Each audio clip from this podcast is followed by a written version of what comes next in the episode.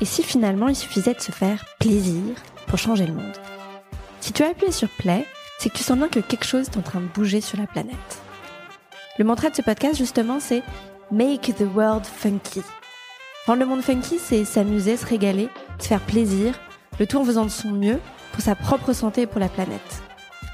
Je m'appelle Camille, je suis la cofondatrice de Funky Veggie, la start-up qui vous accompagne vers une alimentation plus naturelle, plus végétale, mais à travers le plaisir avant tout, grâce à des produits qui sont d'abord gourmands et avec une composition vraiment irréprochable. Dans ce podcast, je discute sans bullshit avec des gens qui rendent le monde plus funky à leur niveau, qui font du bien et se font du bien sans se prendre la tête.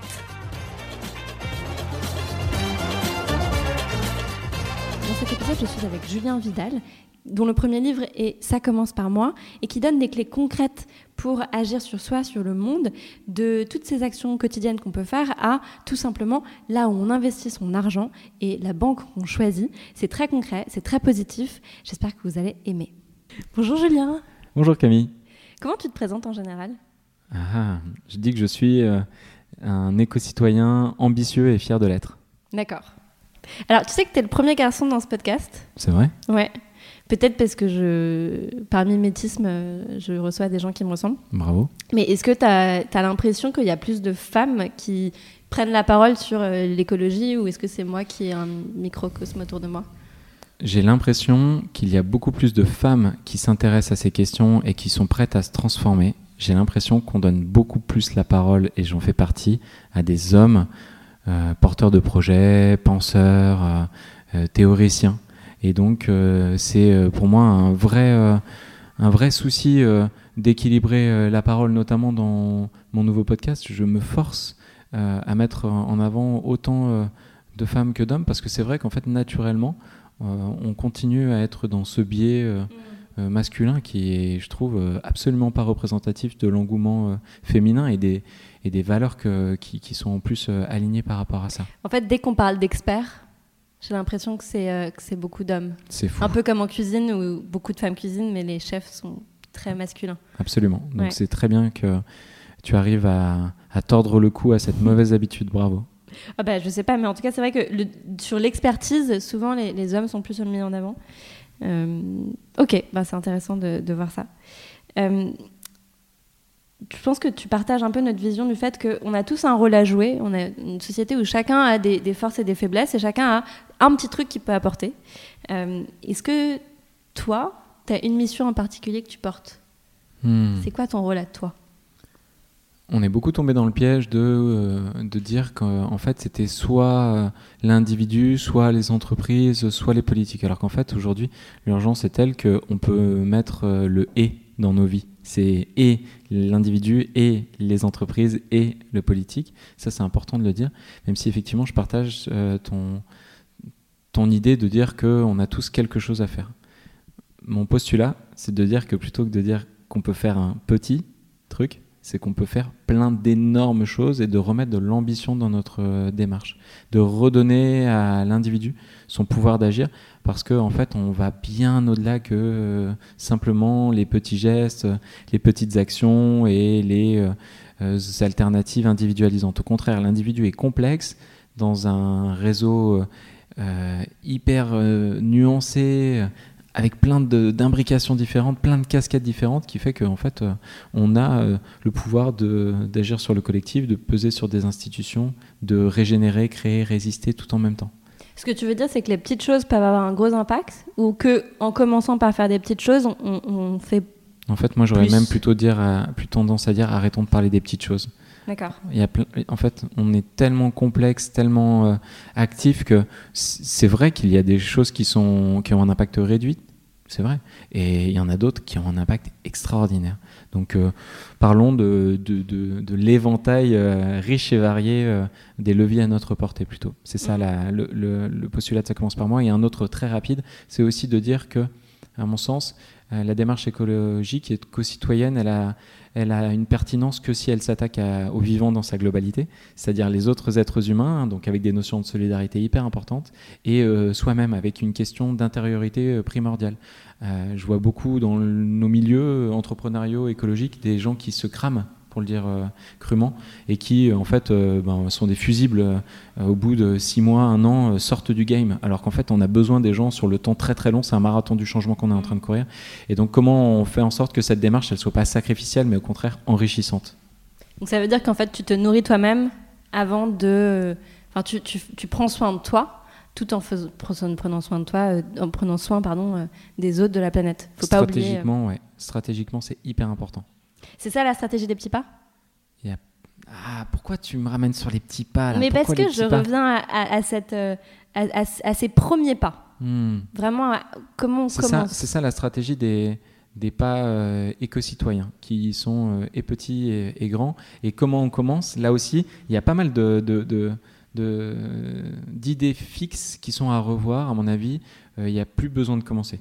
Tout le monde, à un moment ou un autre, a cheminé euh, et à initier son parcours éco-citoyen. Pourquoi? Parce qu'à un moment, ils ont eu le choix entre, je dis n'importe quoi, une pizza 4 fromages et une pizza au lardon. Ils ont pris la pizza 4 fromages, paf, c'est végétarien, ça a 5, fois moins d'impact écologique. Euh, ou parce que, euh, contrainte ou pas, ils ont acheté d'occasion sur le Bon Coin ou sur Vinted, ou ils sont partis en France pour découvrir le Mont-Saint-Michel. J'en sais rien, mais en fait, mm. il y a tout un tas de moments où on a eu des bonnes habitudes éco-citoyennes qui étaient sans doute pas labellisées, étiquetées comme telles, mais pourtant qui font qu'on est en mouvement déjà. Ok, on, est déjà, on a déjà commencé sans même s'en rendre compte, forcément.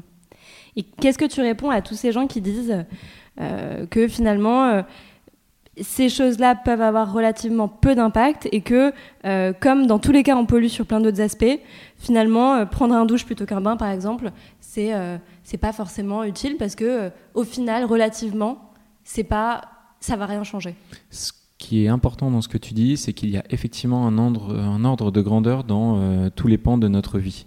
Et donc, euh, rouler en SUV euh, aura beaucoup plus d'impact, effectivement, si on a l'opportunité d'y aller à pied ou en transport en commun, que de prendre un bain plutôt qu'une douche en général, quand je caricature même et que les gens me disent oh, Attends, là, si je devais vraiment faire quelque chose, qu'est-ce que je ferais? Je leur dis Ce qui a le plus d'impact écologique, c'est euh, l'épargne qu'on laisse dans nos banques. À partir du moment où vous prenez cet argent et que vous le mettez dans une banque alignée avec vos valeurs éthiques et solidaires, comme le crédit coopératif, la NEF, il y a pas mal de néo-banques écologiques aussi qui sont en train de se monter. Et ben en fait, après, en caricaturant à peine, je suis désolé, hein, je sais qu'on est en plus avec une communauté sensible à la nourriture, mais c'est Open McDo euh, tous les jours. Tellement, tellement l'impact est considérable. C'est simple, à partir du moment où on a 10 000 euros épargnés dans une banque classique, ces 10 000 euros, ils, polluent plus, autant ou voire plus que tout le reste de notre quotidien, alimentation, transport, habillement, etc. etc. Donc ça, ça a un vrai impact. Ce que j'invite les gens qui nous écoutent à faire, c'est euh, de regarder une super étude qui a été faite par un cabinet qui s'appelle Carbone 4 et qui s'appelle Faire sa part, point d'interrogation, responsabilité des individus, de l'État et des entreprises par rapport au dérèglement climatique. Et en, gros, en substance, il montre qu'on a entre 20 et 40% des leviers à disposition des individus pour lutter contre le dérèglement climatique. 20 à 40%. C'est pas mal, non? Qui, pour qui, à tes yeux, peuvent déjà commencer par la partie économique. Du coup, bancaire, financière, mm. ça c'est si on veut y mettre de l'impact. Mais euh, la, vous, ce que vous défendez dans l'impact euh, de la nourriture euh, végétale est aussi clairement identifié comme étant dans le top 3. Donc mm. ça, c'est en fait, à partir du moment où on adopte une, une, alimentation végétarienne, à minima, on a 1,2 tonnes de mémoire euh, d'économie par an. Sur un bilan de 11 tonnes, c'est pas rien. Donc là, on a deux piliers dans le top 3. Et le troisième, c'est quoi? Et le troisième, ça dépend des habitudes. Mais si vous prenez l'avion, il faut savoir qu'un aller-retour Paris-New York, c'est 2 tonnes de CO2. Donc ça y est, ça, ça a plié votre, vos économies à côté. Et sinon, ça peut être si vous allez au. Si quelqu'un va au travail en voiture, plus de 30 km, 30 km par jour, aller-retour, bah là aussi, c'est un gros impact. Et donc, du coup, idéalement, covoiturage ou euh, mobilité collective ou douce. C'est hyper intéressant parce que bon, ça, remet euh, la responsabilité individuelle au centre. Et aussi ce que tu disais sur le, secteur bancaire notamment. Est-ce que tu as l'impression que finalement le pouvoir il est plus du côté des marques et des entreprises que des États? C'est terrible ce que je veux dire, mais euh, la semaine dernière, je, parlais euh, avec un député qui a beaucoup travaillé sur la question de la finance au service de la transition. Et lui, il a publié un rapport assez ambitieux sur ces sujets. Et quand je lui disais, bon, clairement, là, vous, vous avez un super rapport. Clairement, clairement, on voit bien que euh, Bruno Le Maire il botte en touche, que les banques elles sont euh, à flirter avec la ligne de politiquement correct et du greenwashing, comment on peut faire? Et il, m'a avoué qu'il n'y avait pas d'autre moyen que les citoyens qui mettent la pression, qui soient l'étincelle du changement, qui soit le poil à gratter, qui soit la boussole de l'ambition pour vraiment transformer en profondeur à la fois le politique et l'économique. C'est hyper frustrant d'avouer ça parce que ça veut dire qu'il y a une inertie et, une lâcheté qui est terrible et que tout ne peut pas reposer euh, sur l'individu et que pourtant nous devons assumer notre rôle d'être des étincelles du changement, ce qui marche puisque euh, depuis que je suis rentré en France, c'est en 2016, on a aujourd'hui Carrefour qui est supposément euh, Act for Good, H&M qui est Conscious. Alors tout ça c'est malheureusement encore beaucoup trop faible. On est pour l'instant, on a légèrement progressé. Avant c'était du cynisme actif, maintenant on est dans du greenwashing un peu lâche. Continuons à avancer vers soit la disparition de ces grands groupes, soit un, revirement de leur activité pour enfin créer de la valeur qui ne soit pas que économique, mais aussi sociale et écologique. Oui, c'est sûr que je pense que ces entreprises-là ont un pouvoir gigantesque et de plus en plus, il y a une vraie prise de conscience. Moi, je vois, j'ai fait, j'ai fait une école plutôt politique, j'ai fait Sciences Po, et je me retrouve avec beaucoup de gens qui ont passé l'ENA ou qui passent l'ENA ou qui sont, qui sont destinés à être euh, dans la fonction publique et qui finalement bossent euh, à la direction de chez Carrefour, euh, qui bossent dans des boîtes de financement alternatif et qui ont l'impression d'avoir beaucoup plus d'impact que mmh. s'ils avaient travaillé dans l'administration. Donc c'est, c'est assez flagrant, je trouve. J'ai l'impression qu'il y a eu une grosse évolution de toi depuis, ton premier livre en 2016. Qu'est-ce qui t'avait poussé à l'époque à écrire ce livre, déjà? Ma propre euh, lâcheté, ma propre incapacité à mettre en accord euh, mes valeurs avec euh, mes actions, d'être celui qui disait aux autres ce qu'ils devaient faire, d'avoir une conscience assez aiguë des enjeux et qui pourtant ne se traduisait pas en actes. Et au bout d'un moment, je me suis dit, en fait, arrête, maintenant tu as 30 ans, il est temps de se mettre un petit coup de pied ou voir un gros coup de pied au cul et d'arrêter de dire aux autres ce qu'ils devraient faire et de commencer par moi. D'où le nom, ça commence par moi. Et ensuite, plus je creusais et plus je me rendais compte que avoir réactiver mon esprit critique et mon envie de passer à l'action, de lutter contre mon imperfection, non pas pour essayer d'atteindre une nouvelle perfection, une sainteté écologique, parce que ça c'est inatteignable et c'est pas l'objectif, mais qu'au contraire, en fait, plus je me réappropriais mes pouvoirs d'agir, plus j'avais envie de creuser, plus j'avais envie de nuancer, de complexifier, et, c'est passionnant, c'est passionnant. Et donc du coup, on est sans cesse entre, euh, bah, d'un côté, c'est le, le pessimisme du jugement et d'un autre, l'optimisme de l'action.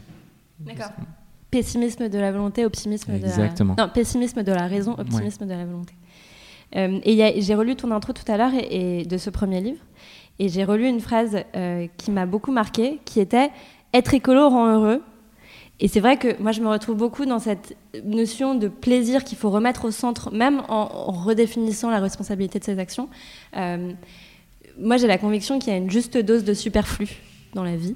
Euh, qu'est-ce que tu entendais, toi, par être écolo rend heureux Une juste dose de superflu, c'est beau. C'est vrai que la vie, elle est, euh, elle est, elle est belle quand elle est euh, parfois irrationnelle et, presque, presque inutile. Tant il y a de la magie dans, dans le quotidien et, et, dans le superflu, comme tu le dis. Et à la fois, si on veut vraiment donner envie à la majorité de changer, de s'approprier ce changement, se limiter à dire bon bah en fait euh, il va falloir euh, décroître, déconsommer et, euh, et arrêter de, de, jeter les choses par les fenêtres c'est pas très c'est pas très vendeur. En gros c'est comme si notre société le, la métaphore on était tous dans une Ferrari rouge à 300 km/h sur l'autoroute on écoute Johnny Hallyday à fond et on nous dit bon en fait maintenant il va falloir passer en première à 30 km/h et vous allez rester dans, bloqué dans votre dans votre Ferrari. Pas très très sexy Sans musique si, en plus, avec Johnny à fond. Alors qu'en fait, une fois qu'on a euh, ralenti, on peut faire ce qu'on veut. Et on peut donc prendre la prochaine sortie, garer la Ferrari et aller marcher dans les champs. Et en gros, c'était du coup, cette double lecture du ça commence par moi, ça commence par moi d'agir, mais ça commence par moi de préserver le vivant que je suis, sur laquelle j'ai la première interaction, et donc de remettre aussi de l'intériorité dans notre, dans notre euh, démarche, et, de parler de, croissance, décroissance, pas de décroissance en un mot, mais décroissance, parce qu'en fait, le modèle éco-citoyen, le modèle ambitieux, durable, solidaire, il a, il a tellement à nous faire gagner parce qu'on va gagner en sens, on va gagner en goût, on va gagner en qualité de vie. Et c'est, je crois, le gros, gros enjeu de nos dix prochaines années.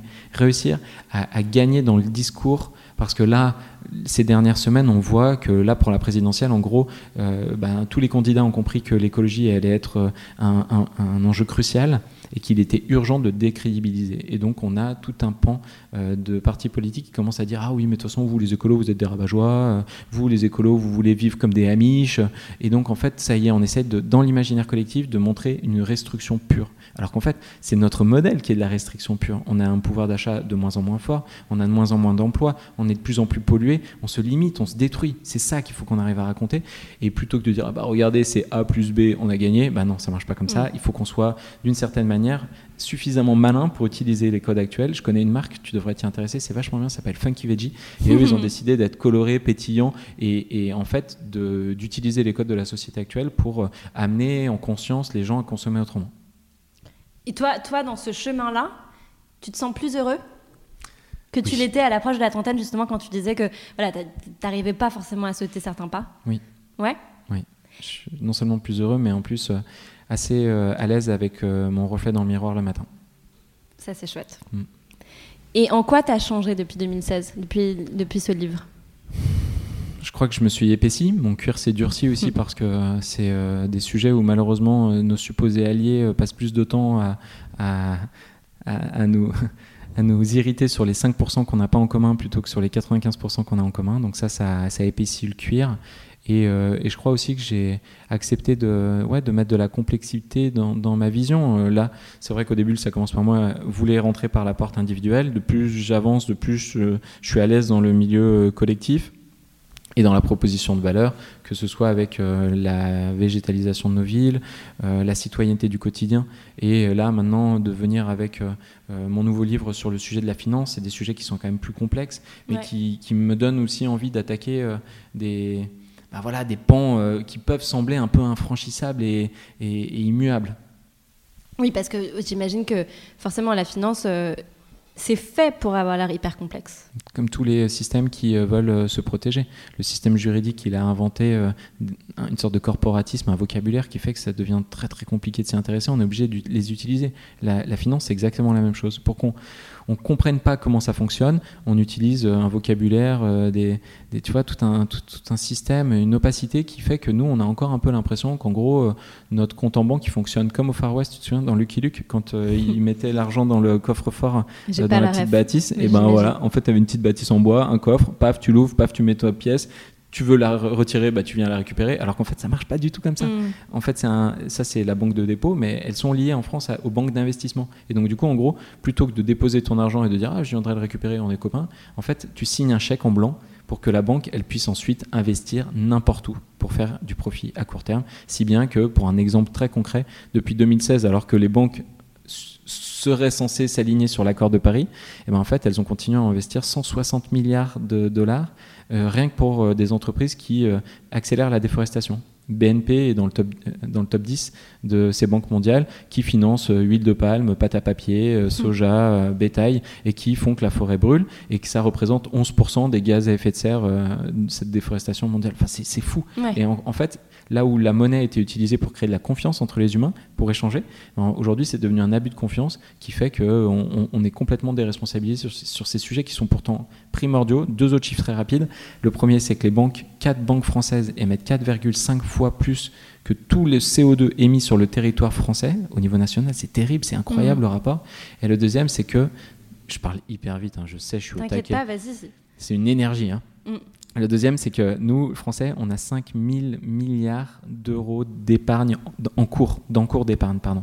Et 5 000 milliards, c'est gigantesque. En ce moment, le gouvernement est très heureux de se taper dans les mains pour les 30 milliards qu'ils mettent à destination de, des projets écologiques pour les 10 prochaines années. Vous imaginez mm. C'est incroyable. On a un pouvoir extraordinaire. Oui, parce qu'en en fait, quand on parle de finance, quand on parle de monde bancaire, on a déjà la première barrière du vocabulaire qui a l'air hyper compliqué. Et aussi, on a l'impression que c'est euh, à partir seulement d'un certain pouvoir d'achat et que c'est seulement réservé à certaines sphères euh, euh, très, très, très privilégiées. Alors que toi, ce que tu dis, c'est que finalement, on n'a pas forcément besoin d'être dans les 1% les plus riches de France pour donner du sens à son argent? Non, parce qu'en fait, on a tous un compte en banque. Et donc, euh, toutes et tous, ce compte en banque, on peut l'ouvrir dans une structure comme le Crédit Coopératif La Nef, qui sont des banques vraiment engagées en France. Il y a des néobanques dont je ne connais pas encore exactement la teneur et l'engagement, mais allez regarder pour vous faire votre propre avis. Helios, Only One, Green qui se lancent sur ces sujets. Et si vous voulez absolument quelque chose de structuré, fiable, existant depuis longtemps, la Banque Postale, c'est la moins pire des banques. Il y a des guichets de partout en France et ils investissent beaucoup moins euh, dans euh, les, activités climaticides. Et ça, tout le monde peut le faire. Rien que ça, changer son compte en banque, tout le monde peut le faire. Mais personne ne le sait. personne tu ne vois, le sait. tu me l'apprends. Mais même les conseillers bancaires ne le savent pas. Si bien que de plus en plus de Français arrivent devant leurs conseillers en disant ah, j'aimerais bien mettre un peu donner du sens à mon argent. Et en fait, la première chose et la seule chose, s'ils le savent, les conseillers qu'ils proposent, c'est le livret de développement durable et solidaire, qui est anciennement le Codévi pour les vieux, euh, et, en fait, euh, pour les plus de 30 ans comme moi, et, euh, en fait, ça, bah, ça c'est plus de 120 milliards d'encours actuels, et ça finance tout sauf le durable et le solidaire. C'est une catastrophe, c'est très mm. opaque, ça marche pas du tout, et, c'est au mieux les PME, au pire parfois même les énergies fossiles. Et ben en fait, les gens, c'est un, piège, tu vois, tendu par le système qui dit ah bah, c'est bien, vous, LDDS, bravo, vous êtes des champions, alors qu'en fait non, ça marche pas. Donc mm. il faut creuser avec son bâton de pèlerin, sa loupe. C'est un peu une sorte de, de, Sherlock Holmes du quotidien, quoi. Mais quand on arrive à tourner ça et à le rendre euh, amusant, ça devient euh, plutôt euh, excitant de, mener ces enquêtes. Une fois que c'est fait, une fois que tu as placé ton argent à cet endroit-là, oui. bon, pour le coup, c'est pas une ah. habitude de tous les jours, c'est fait. Affirmatif. Ouais. Est-ce qu'il y a d'autres manières concrètes de redonner du sens à son argent, outre bah, la consommation? L'argent, il nous circule dans les doigts tous les jours. Et donc ça aussi, c'est comment on veut faire en sorte euh, de privilégier des monnaies qui peuvent éviter la thésaurisation. Quoi, la thésaurisation? Mais qu'est-ce que c'est? C'est euh, le fait de stocker notre argent dans des comptes et, euh, et, en fait ben, de, que l'argent termine malheureusement dans ceux et celles qui sont les plus riches. On le voit là en ce moment, les plus grands milliardaires, notamment américains, se font des plus 100, 200, 300, 800 millions, mm. et même parfois des milliards. Enfin, c'est terrible, bref.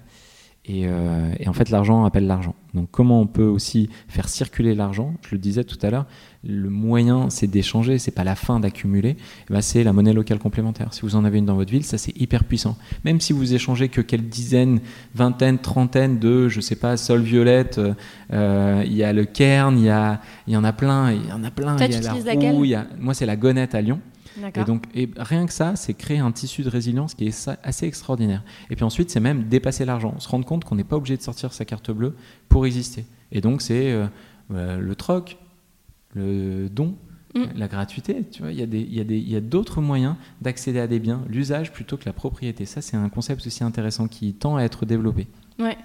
Et il y a quelque chose d'assez euh, contre-intuitif au départ pour, pour, plein de personnes.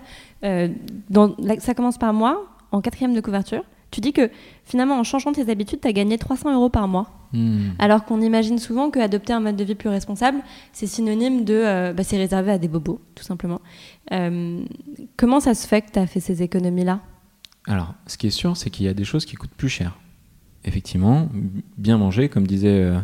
Euh, Jean-Pierre, notre ami, Coff, non, c'est ça Jean, hein? Jean-Pierre Coff. Jean-Pierre Coff, il dit Ah, bien manger. Non, c'est. Ah non, pardon, c'est la pub je suis perdu. C'était Emma qui disait Ah non, ça, coûte pas plus cher de bien Ah, mais non, ça marche pas. Bon.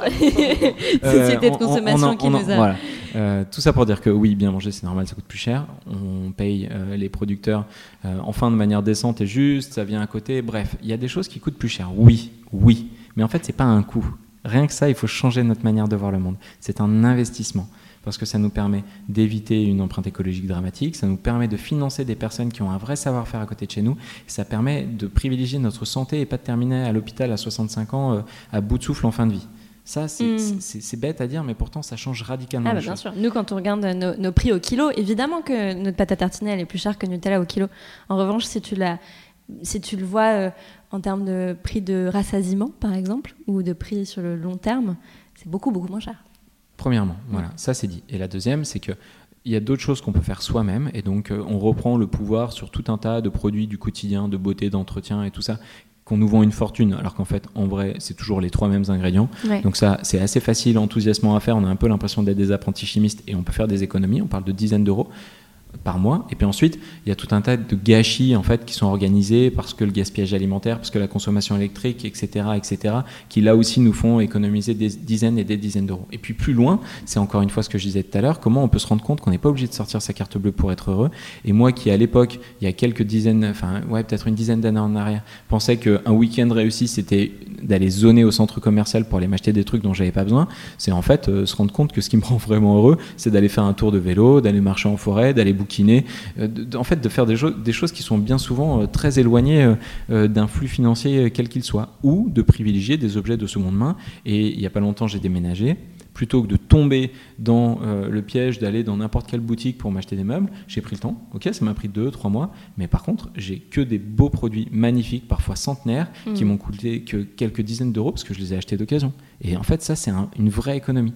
Le budget fringue, c'est pareil. On peut acheter moins, mais mieux, qui dure beaucoup plus longtemps. Ou juste optimiser son, sa penderie où on a accumulé en fait des fringues pour les dix prochaines années. Enfin bref, il y a aussi comment on, apprend à déconsommer et, et, à consommer sur le long terme. Et ça, mis bout à bout, c'est sûr, c'est euh, beaucoup plus d'économie que ce qu'on pense. Moi, en l'occurrence, qui était urbain, euh, le fait d'avoir aussi changé ma relation au transport en prenant beaucoup plus le vélo, bah là on, on parle d'un pass Navigo à, à l'époque c'était 75 balles. Si les gens euh, qui sont en voiture, eux, se mettent à faire du covoiturage, bah, plus il y aura des covoitureurs dans leur voiture euh, pour les trajets domicile-travail, et plus ils diviseront aussi bah, un poste assurance, essence, péage qui peut être très très élevé.